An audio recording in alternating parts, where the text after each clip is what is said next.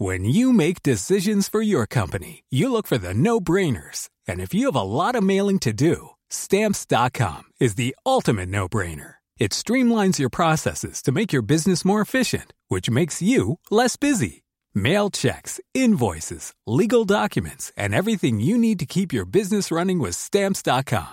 Seamlessly connect with every major marketplace and shopping cart. Schedule package pickups and see your cheapest and fastest shipping options from different carriers. With rates up to 89% off USPS and UPS rates. And with the Stamps.com mobile app, you can take care of mailing and shipping wherever you are. Make the same no-brainer decision as over 1 million other businesses with Stamps.com. Sign up with Code PROGRAM for a four-week trial, plus free postage and a free digital scale. No long-term commitments or contracts. That's Stamps.com. Code Program. Sur la place rouge, devant la foule, Vladimir Poutine a officialisé l'annexion de quatre régions ukrainiennes. Dans son discours, le président russe a fustigé l'Occident, alors que sur le terrain, les soldats russes font face à la contre-offensive de l'Ukraine. Dans sa prise de parole, Vladimir Poutine a demandé à l'Ukraine de déposer les armes, ce à quoi Volodymyr Zelensky a répondu l'Ukraine ne négociera pas avec Moscou tant que Vladimir Poutine est président de la Fédération de Russie. Le président ukrainien demande une adhésion accélérée à l'OTAN. L'imam Hassani Hussein arrêté en Belgique, le prédicateur sous le coup d'un arrêté d'expulsion faisait l'objet d'un mandat d'arrêt européen. Que va-t-il se passer maintenant? Quand sera-t-il remis à la police française puis expulsé vers le Maroc? Élément de réponse à suivre. Et puis plus de trois mois d'attente pour faire changer ses fenêtres à l'approche de l'hiver. Les particuliers sont nombreux à vouloir faire des travaux d'isolation. Objectif numéro un, éviter à tout prix de faire flamber la facture d'énergie.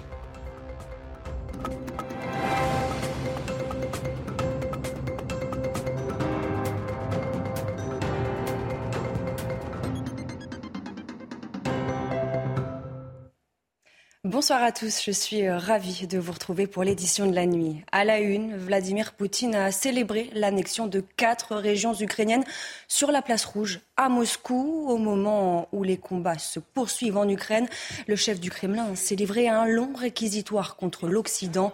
Retour sur cette journée avec Mikhail Dos Santos. Bienvenue à la maison, voilà comment Vladimir Poutine a accueilli les territoires annexés des régions ukrainiennes selon la communauté internationale russe dans le cœur, d'après le chef de l'État. On a essayé de piétiner leur esprit historique, de détruire leurs traditions, de leur interdire de parler leur langue maternelle, d'interdire leur culture. Lors de son discours, Vladimir Poutine a également évoqué le conflit armé, l'occasion pour lui d'envoyer un message à ses soldats avec le soutien du public. Faites une grande inspiration et lorsque je le dirai, un, 2, 3. Hurrah La victoire, et la victoire nous appartiendra. Quelques heures auparavant, Vladimir Poutine avait officialisé l'annexion de Donetsk, Lugansk, Kherson et Zaporizhia en présence des dirigeants séparatistes de ces régions. Nous défendrons nos terres par tous les moyens et les forces dont nous disposons. Nous ferons tout ce qui est possible pour assurer la vie et la sécurité de nos habitants. Depuis le Kremlin, Vladimir Poutine a également appelé le régime de Kiev à cesser la guerre, à revenir à la table des négociations, sans oublier de s'en prendre à ses soutiens occidentaux. La fin de l'hégémonie occidentale est irréversible. L'Occident, responsable également de la crise énergétique et alimentaire, selon le président russe. On vient de l'entendre dans sa prise de parole. Vladimir Poutine a demandé à l'Ukraine de déposer les armes, ce à quoi Volodymyr Zelensky a répondu l'Ukraine ne négociera pas avec Moscou tant que Vladimir Poutine est président de la Fédération de Russie. Je vous propose de l'écouter.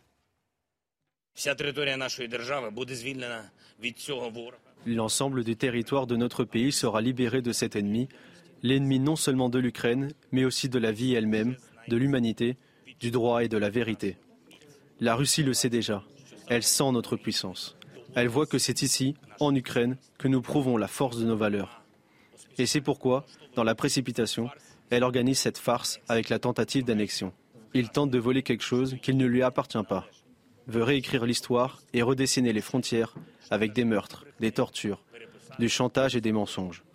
L'Ukraine ne le permettra pas. Réactions unanimes de la communauté internationale. Dans un message sur Twitter, regardez, Emmanuel Macron déclare ceci.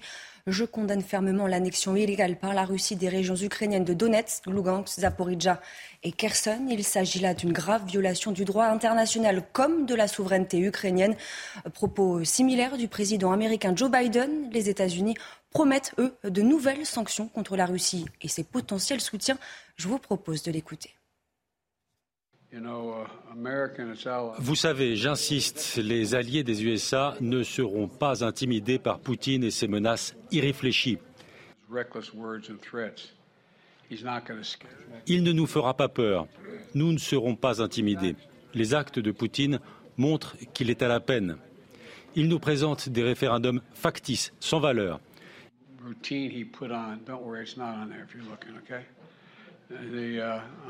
Il en a fait un grand spectacle d'unité où tout le monde se tenait par la main, mais les USA ne reconnaîtront jamais tout ça.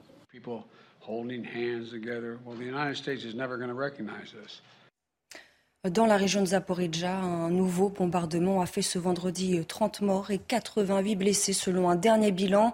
La frappe a eu lieu non loin d'un point de passage entre la partie de la région contrôlée par les Ukrainiens et celle occupée par l'armée russe.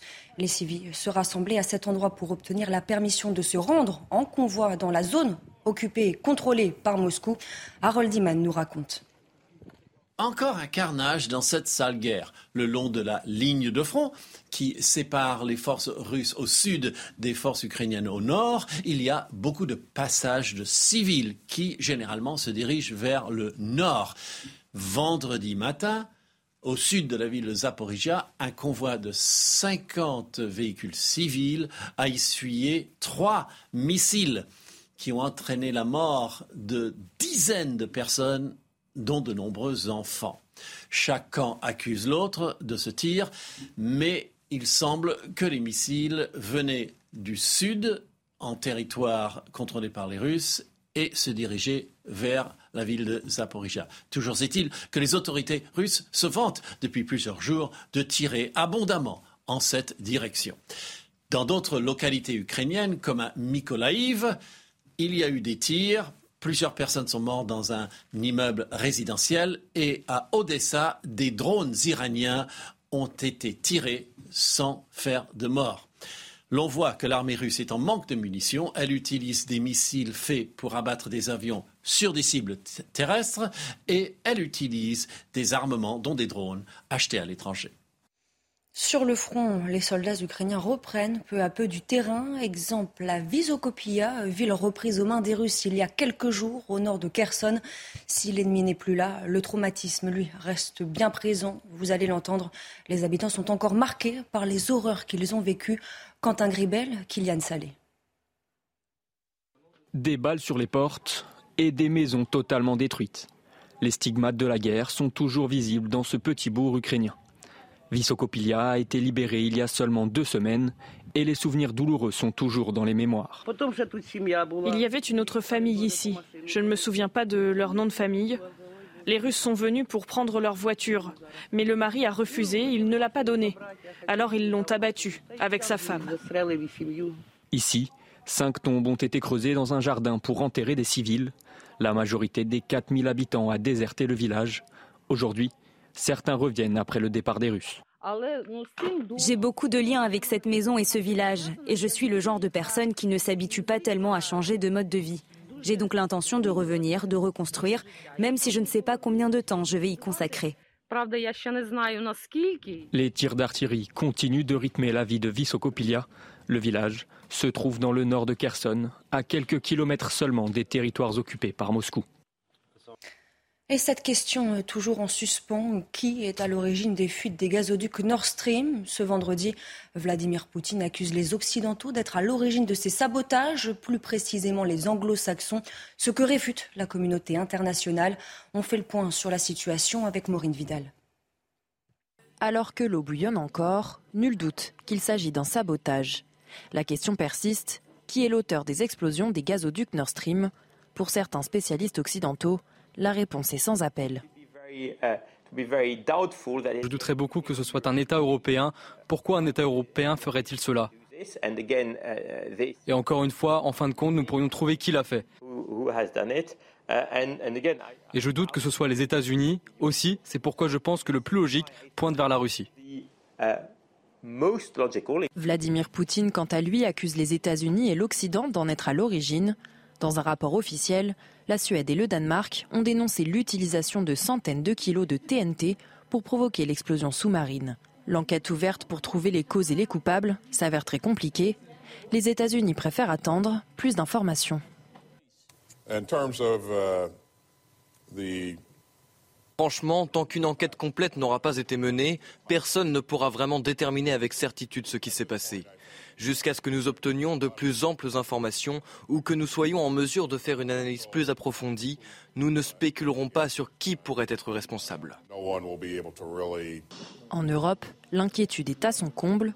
Des pays tels que la Finlande, la Norvège ou encore l'Allemagne ont annoncé renforcer leur sécurité autour de leurs infrastructures énergétiques. Voilà, et puis euh, dans la soirée, les États-Unis ont promis l'envoi de moyens sous-marins sur le site des explosions afin de déterminer ce qui s'est exactement passé. Retour en France dans l'affaire des harcèlements moraux à France Télécom. La peine de l'ex-PDG du groupe Didier Lombard a été allégée.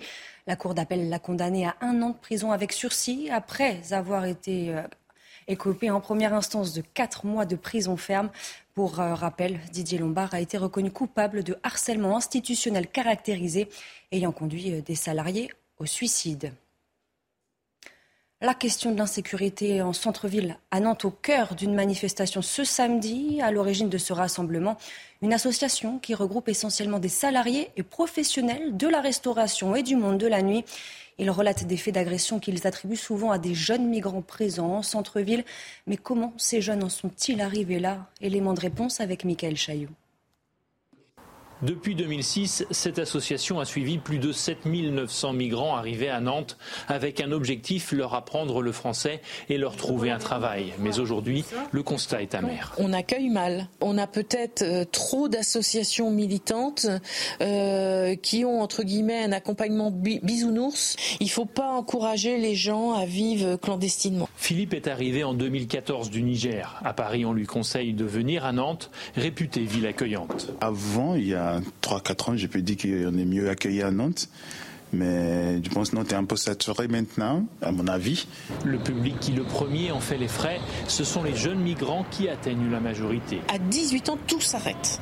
Euh, l'hébergement, la scolarité, tout s'arrête. Ils se retrouvent à la rue. Ils se retrouvent à la rue. Euh, bah là, ils sont happés par des réseaux qui sont bien organisés. Même constat à la mairie socialiste de Nantes. Ils ne sont pas régularisables et l'État refuse de leur donner un statut qui pourrait peut-être permettre de les insérer, de leur proposer du travail, etc. Euh, et euh, ils ne sont pas non plus expulsables. Pas expulsables car ils sont souvent arrivés sans papier et l'administration a beaucoup de mal à vérifier leur identité et leur pays d'origine. Introuvable depuis le 30 août dernier, l'imam Hassani Hussein a été arrêté. Il se trouvait en Belgique. Le prédicateur, sous le coup d'un arrêté d'expulsion, faisait l'objet d'un mandat d'arrêt européen. Retour sur cette interpellation avec Sandra Buisson.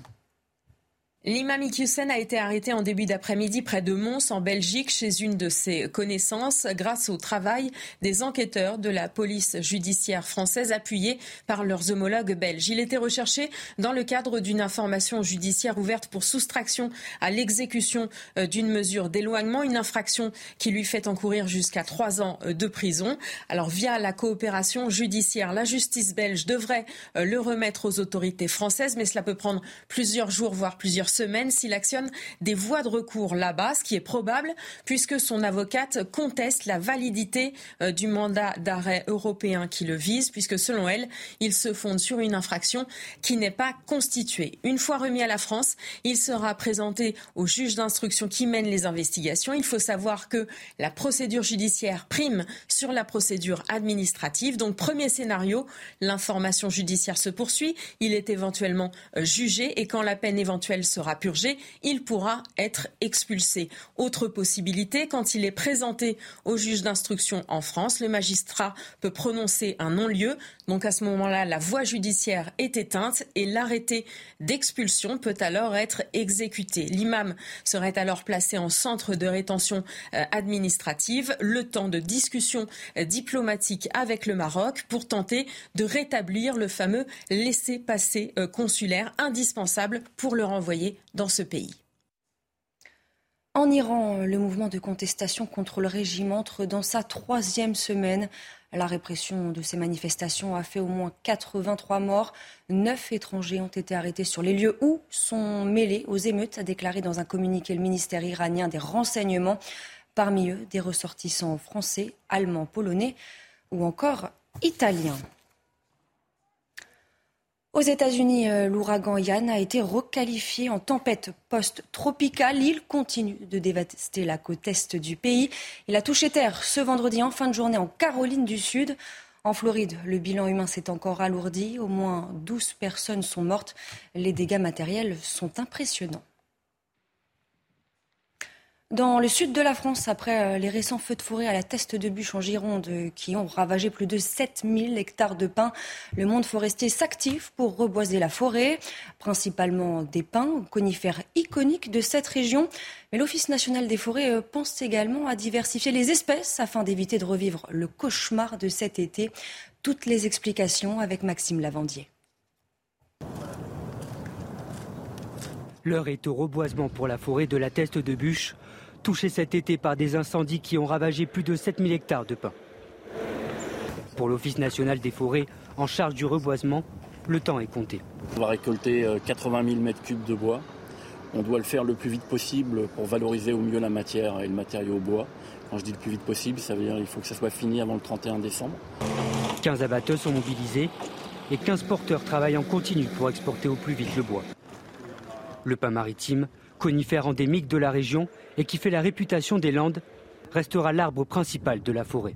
Alors le pain maritime a vocation à rester l'essence principale, hein, parce que comme je le disais tout à l'heure, ça alimente un tissu industriel et c'est aussi un élément marquant du paysage.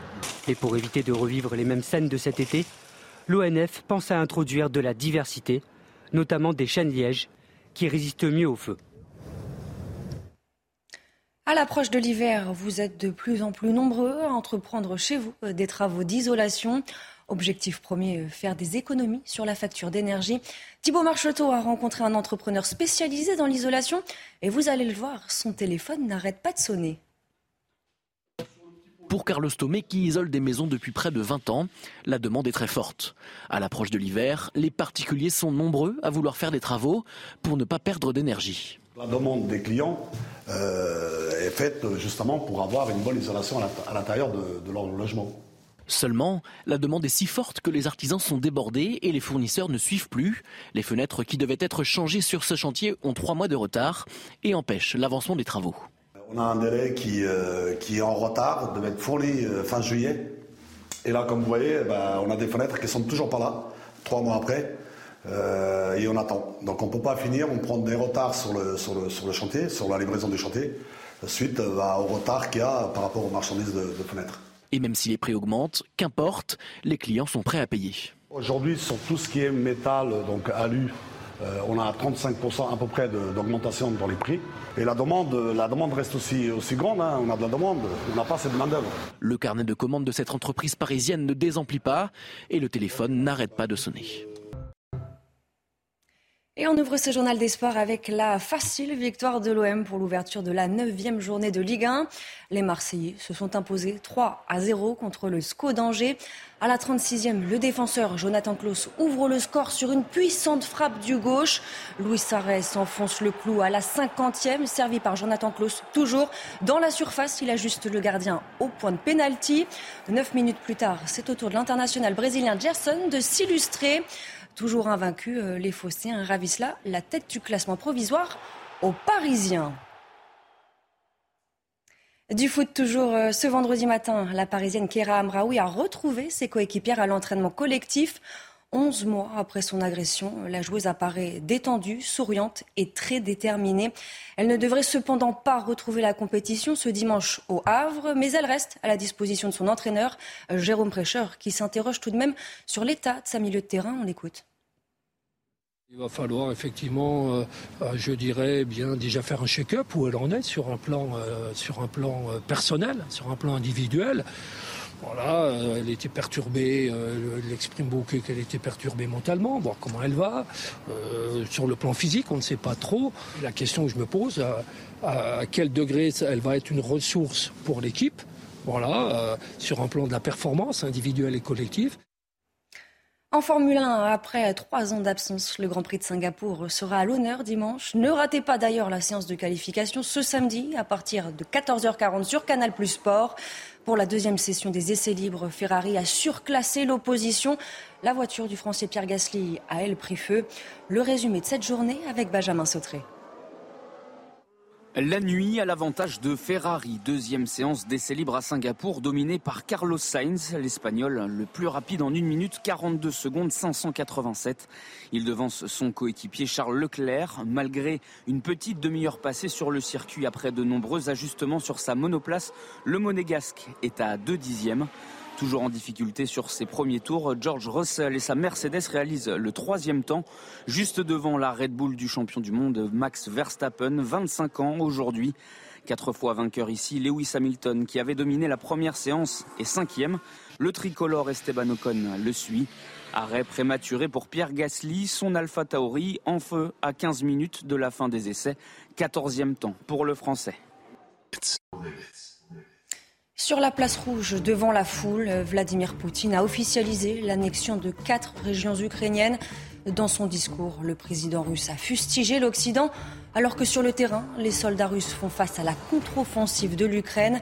Restez bien avec nous, on y revient dans quelques instants sur CNews. Retrouvez tous nos programmes et plus sur cnews.fr.